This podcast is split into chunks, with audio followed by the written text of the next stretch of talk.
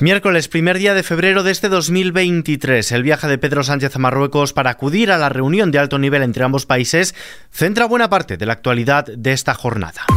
ISFM Noticias con Ismael Arranz. ¿Qué tal? Aunque primero vamos a hablar del nuevo salario mínimo. Se aprobará el próximo 14 de febrero el nuevo salario mínimo interprofesional que alcanzará los 1.080 euros mensuales en 14 pagas. Se aprobará, como decimos, el 14 de febrero, aunque va a tener carácter retroactivo desde el pasado día 1 de enero, según lo ha avanzado la vicepresidenta segunda del Gobierno y ministra de Trabajo, Yolanda Díaz, justo antes de reunirse en Valladolid con representantes sindicales y empresariales para abordar la situación de la mediación laboral en Castilla y León. Díaz ha insistido al presidente de la Junta de Castilla y León, Alfonso Fernández Mañueco, le ha instado a restaurar el servicio de relaciones laborales de esta comunidad o en caso contrario el gobierno acudirá a los tribunales ante el anuncio de supresión de esa fundación de mediación laboral. Una decisión que ha tomado eh, el gobierno de Castilla y León que es muy grave. Con esta decisión se fulmina el diálogo social. Pero no solo el diálogo social, es que se fulmina la posibilidad del cumplimiento de la legislación laboral que eh, nos hemos otorgado. Para ser clara, hay una parte de la reforma laboral que hemos aprobado con la anuencia de los agentes sociales que no está garantizado su cumplimiento en el día de hoy en la comunidad autónoma de Castilla y León. Villacís no se va al Partido Popular. La vicealcaldesa de Madrid, Begoña Villacís, ha ofrecido una rueda de prensa para anunciar que ella no se mueve de Ciudadanos y que concurrirá a las primarias de este partido para liderar la lista de la formación y competir por la alcaldía de la capital. Frente a la información de los últimos días que apuntaba a una posible integración dentro de las filas de los populares. Hoy han visto ustedes al señor Feijóo y se lo quiero agradecer diciendo la verdad. Y lo ha dicho él. Y Charles va a confirmar la otra parte que soy yo. Nunca me he propuesto al PP. Eso no es cierto. No me he propuesto al PP. Saben ustedes que se ha especulado mucho sobre eso, pero la realidad es que de una semana a ahora no ha cambiado nada.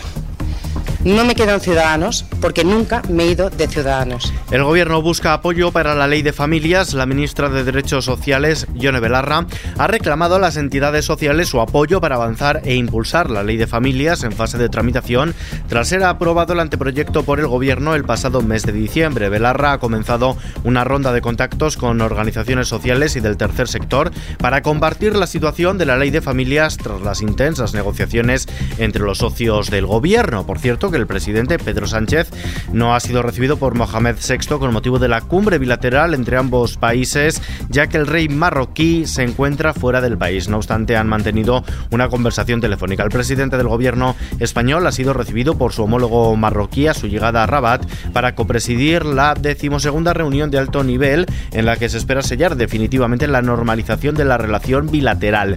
Ministros y líderes patronales de España y Marruecos se, se han comprometido a impulsar nuevas alianzas económicas y a centrarse en nuevos horizontes con la reconfiguración de las cadenas de valor y abrirse hacia mercados terceros. Compromiso manifestado en la apertura del Foro Económico Hispano-Marroquí que da inicio a la reunión de alto nivel, la cita más importante entre los dos países en los últimos ocho años. Nuestro país, mientras lleva a cabo además de esa protección, importantes reformas estructurales que nos van a permitir reindustrializar el país aprovechando los fondos europeos para impulsar la transición ecológica y también la transformación digital, creando más y mejores empleos gracias a las reformas educativas, también al mercado laboral, para competir en formación y no en rebajas salariales. En definitiva, Señoras y señores, creo que España y Marruecos estamos haciendo frente a condiciones muy adversas con herramientas desde las que, además de proteger a la ciudadanía, lo que estamos haciendo es sentar las bases para avanzar y modernizar nuestras economías.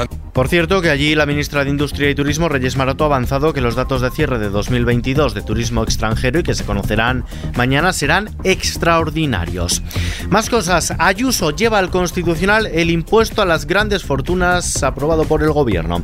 El Ejecutivo de la Comunidad de Madrid ha presentado el recurso ante el Tribunal Constitucional contra el impuesto a las grandes fortunas del Gobierno por considerar que invade las competencias autonómicas en política fiscal de la región. Enrique Osorio, portavoz del Ejecutivo Autonómico Madrid un nuevo impuesto que va contra el ahorro y la inversión. este impuesto al que con su ahorro ha, ha, invertido tendrá efectos negativos para Madrid. Solo en Madrid, que aglutina 3 de cada 4 euros de inversión extranjera que viene a Europa, eh, a España, podría bajar la recaudación en 5.000 millones de euros que no podían destinarse a financiar los servicios públicos. La ministra de Hacienda, María Jesús Montero, ha defendido la plena constitucionalidad del impuesto de solidaridad sobre las grandes fortunas, un gravamen que además garantiza la seguridad jurídica de los contribuyentes. Más cosas, los expertos animan a vacunarse de la gripe. La vacuna contra la gripe ha demostrado evitar al menos 10.000 muertes al año y eso con tan solo un 55% de cobertura, motivo por el cual expertos en vacunología, epidemiología y salud pública han animado a incrementar aún más la tasa, que en los dos últimos años ha rondado el 69%. Los expertos reunidos han querido desmontar ciertos mitos como que vacunarse impida contagiarse de gripe, como se ha visto también con la COVID-19, no evita el contagio, pero sí la gravedad de la enfermedad y con ello el colapso del sistema.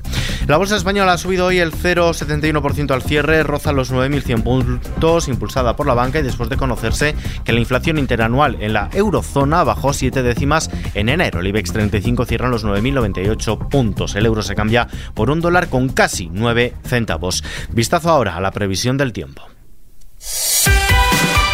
Este jueves llega con tiempo estable cielos poco nubosos o despejados en la mayor parte del país. No obstante, al principio del día se esperan cielos nubosos o con intervalos nubosos en el norte de Galicia, área cantábrica, Alto Ebro y Meseta Norte, sin descartar lluvias débiles y dispersas en los litorales del Cantábrico, mientras que en la segunda mitad del día estará poco nuboso o despejado, salvo en el entorno del Cantábrico Oriental, donde persistirá la nubosidad. Temperaturas máximas en aumento, salvo en el Cantábrico Oriental y el tercio sur peninsular, donde primarán los descensos. Y terminamos. la la la la. Beyoncé ofrecerá un concierto en el Estadio Olímpico Just Companys de Barcelona el próximo 8 de junio, según ha anunciado la página web del artista que ha dado a conocer las fechas de su Renaissance World Tour para este año 2023. Con esta gira Beyoncé recorrerá escenarios de Europa, Canadá y Estados Unidos para presentar su último disco y hará, como decimos, su única parada en España, en la capital catalana. En estos conciertos interpretará principalmente los temas de este álbum, centrado en la música de baile que incluye éxitos como Cuff y Break My Show. Por cierto, que esta noticia está ampliada en nuestra web xfm.es y con ella nos despedimos por hoy, pero la información continúa actualizada cada hora en los boletines de XFM y ampliada aquí en nuestro podcast XFM Noticias. Gustavo Luna en la realización, un saludo de Ismael Arranz, hasta la próxima. redirect all that